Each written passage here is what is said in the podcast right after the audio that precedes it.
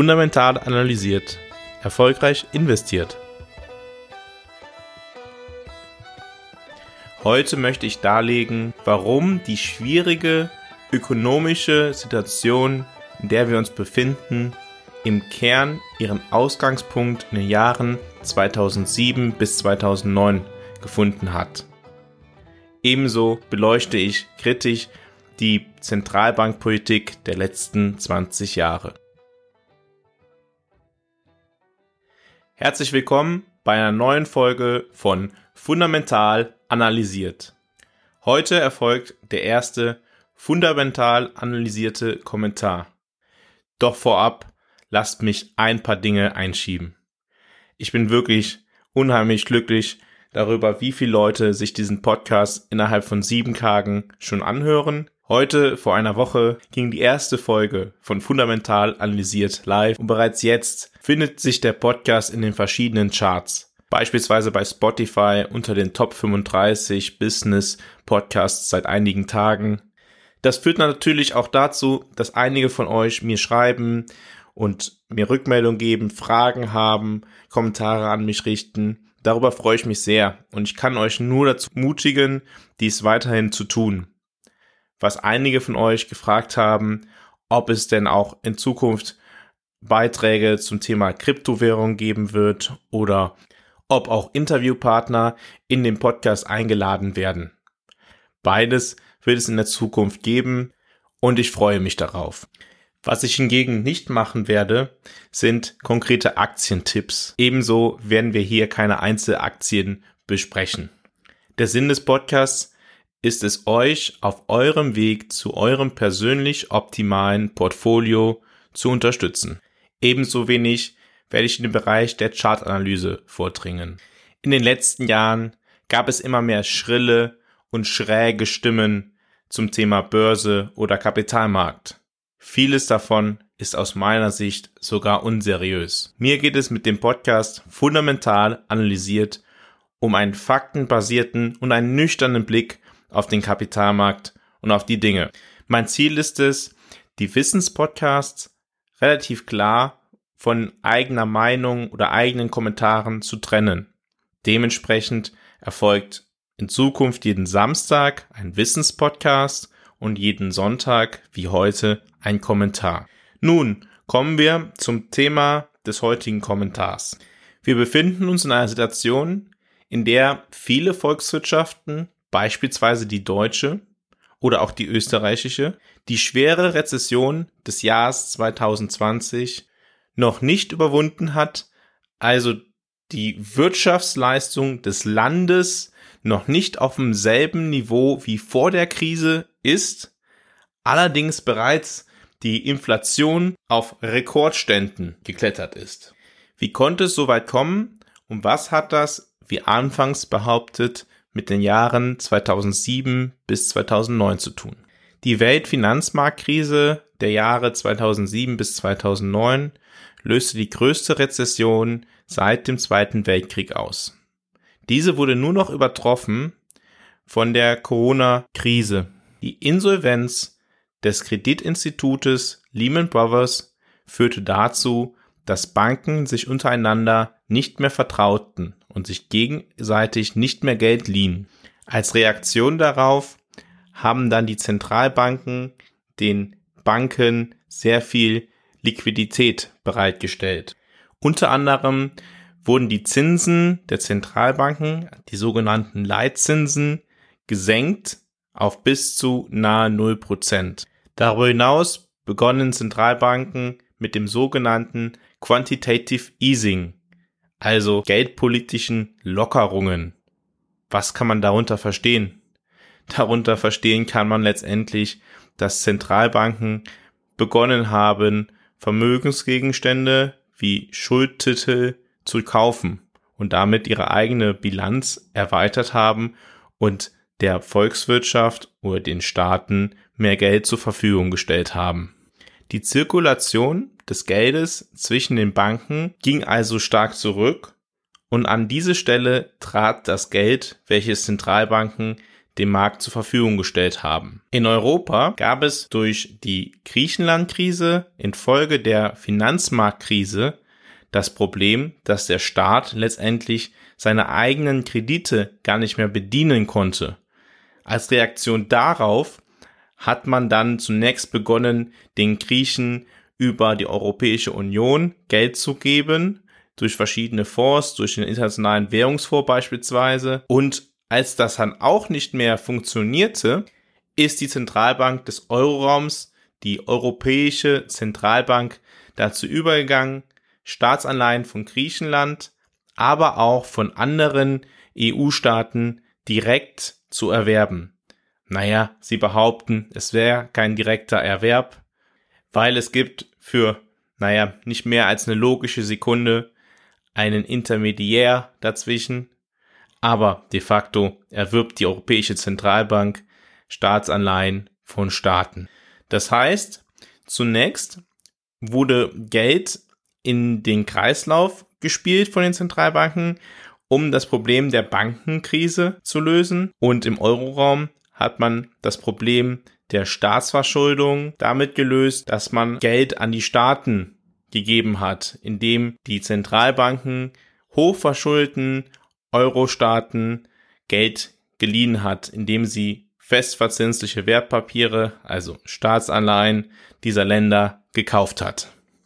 Diese Aufkaufprogramme der Zentralbanken führten dann dazu, dass Staaten, die bereits sehr hoch verschuldet waren oder sehr, sehr hoch verschuldet sind und deren Rating von Ratingagenturen eher kritisch betrachtet worden ist, plötzlich am Kapitalmarkt doch wieder relativ niedrige Zinsen vorgefunden haben. Wir haben ja in dieser Woche gelernt, dass eine erhöhte Kreditausfallwahrscheinlichkeit einhergeht mit höheren Zinsen.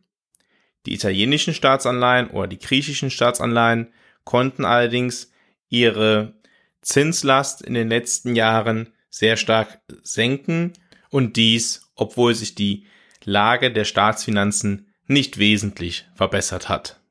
Woran lag das? Das lag daran, dass der Kapitalmarkt davon ausgegangen ist, dass im Zweifel immer noch die EZB kommt und dann die Staatsanleihen kauft, wenn es kritisch wird. Diese direkte Staatsfinanzierung, und ich nenne sie jetzt einfach mal so, war in den europäischen Verträgen nicht vorgesehen. Allerdings agiert nicht nur die EZB auf diese Art und Weise.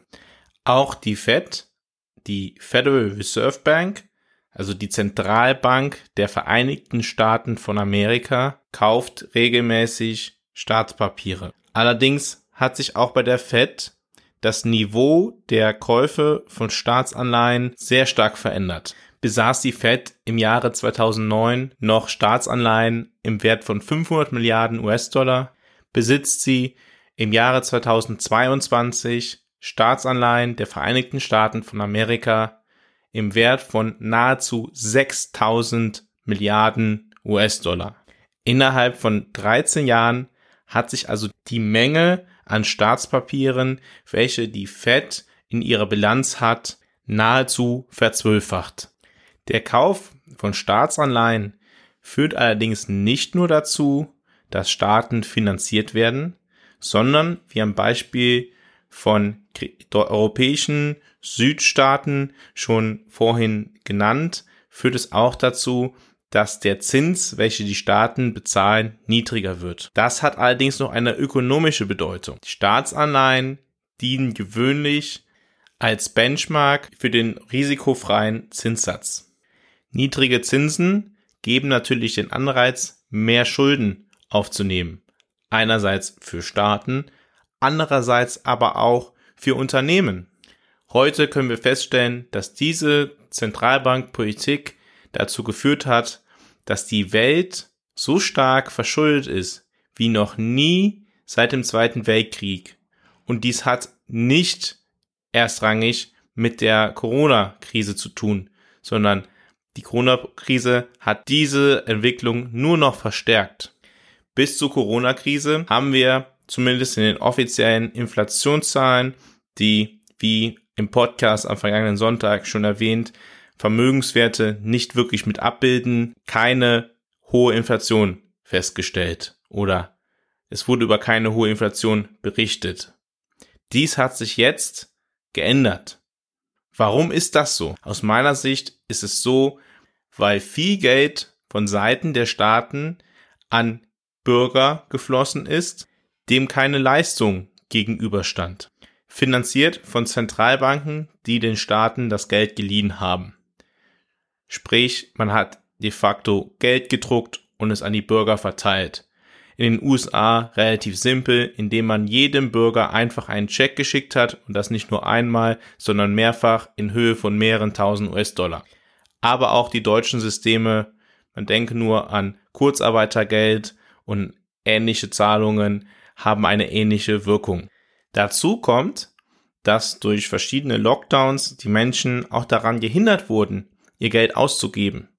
Sie sitzen nun auf einer höheren Menge an Geld. Wenn sie dieses auf den Markt bringen, kommt es zu einer höheren Inflation. Und der Menge des Geldes steht nicht im selben Maße ein Angebot des Marktes gegenüber, eben deshalb, weil Geld geflossen ist ohne Gegenleistung. Folgerichtig kommt es also zu höheren Preisen, um wieder ein Gleichgewicht zu erreichen. Nun, was hat das alles mit den Jahren 2007 bis 2009 zu tun? Normalerweise versuchen Zentralbanken in Zeiten von höherer Inflation diese zu beenden, indem sie Geld aus dem Markt ziehen, beispielsweise durch höhere Zinsen oder indem sie Staatsanleihen oder ähnliche Vermögenswerte verkaufen. Wenn Zentralbanken einen Vermögensgegenstand, sei es Staatsanleihen oder sei es Gold oder sei es etwas anderes verkaufen, gibt ein Teilnehmer des Wirtschaftskreislaufes der Zentralbank Geld und diese hat die Möglichkeit, dieses Geld dem Markt zu entziehen. Also es befindet sich im Anschluss weniger Geld im Umlauf. Doch was würde passieren, wenn die Zentralbanken dies nun sehr akut machen würden? Für die Eurozone stände der Euro auf dem Spiel, weil der Verkauf von griechischen, italienischen oder anderen Staatsanleihen dazu führen würde, dass die Verzinsung der Staatsanleihen steigen würde. Was bedeutet das für diese Staaten? Sie müssten einen größeren Anteil ihres Budgets, also der Staat müsste einen größeren Anteil des Geldes, welches die Bürger ihm zur Verfügung stellen, dafür aufwenden, um seine Zinsen zu bezahlen. Wenn die Zinsen rapide steigen für die Staaten, und das könnte wirklich der Fall sein, da die Staaten sehr hoch verschuldet sind, könnte es dazu führen, dass die Staaten sich nicht mehr in der Lage sehen, ihren Zinsverpflichtungen nachzukommen. Das heißt, dass sie in ernsthafte Probleme kommen. Selbiges gilt für hochverschuldete Unternehmen, die eigentlich nur Jahr von Jahr davon gelebt haben, dass die eigene Zinslast aufgrund der niedrigen Zinsen so gering war. Der Ausfall von Krediten droht und dies könnte eine Krise hervorrufen.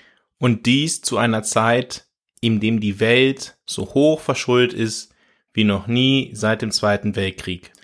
Ich bin der Überzeugung, dass die Zentralbankpolitik seit der Weltfinanzkrise massive Probleme geschaffen hat, die nun sehr schwierig zu lösen sein werden. Entweder geht man den Weg und versucht etwas gegen die Inflation zu tun, das heißt, man muss Geld aus dem Markt rausziehen, man muss die Zinsen erhöhen und man muss die Zentralbankbilanz reduzieren oder es kommt zu einer galoppierenden Inflation.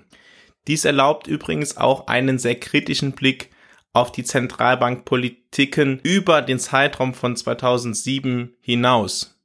Was ist denn eigentlich der Grundstein für die Weltfinanzmarktkrise? Aus meiner Sicht ist auch dort das Handeln der Zentralbank ein massives Problem gewesen.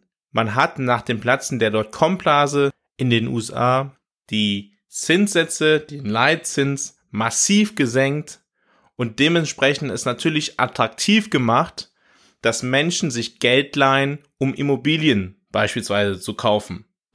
Das haben sehr viele Menschen gemacht und die sind davon ausgegangen, dass der Zins immer weiter sinken wird und nie wieder erhöht wird und haben dann auf eine Immobilie genutzt und mit der, dieser Sicherheit eine weitere Immobilie gekauft und sind einfach davon ausgegangen, dass die Wertsteigerung aufgrund sinkender Zinsen dazu führen, dass ihr eigenes Vermögen steigt, obwohl sie hochgradig verschuldet sind. Man wollte von Seiten der Zentralbank den Menschen es ermöglichen, mehr Geld aufzunehmen, um mehr Häuser zu kaufen und hat damit natürlich auch eine wirtschaftliche Entwicklung vorangetrieben.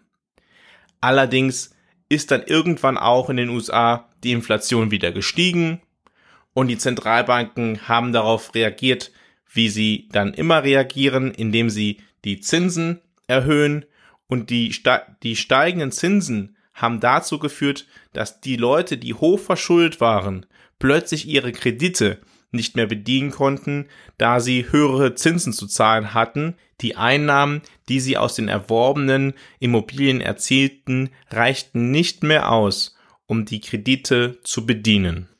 Ich bin der Überzeugung, dass das Handeln von Zentralbanken in langer Frist oftmals viel mehr Probleme schafft, als es Nutzen bringt.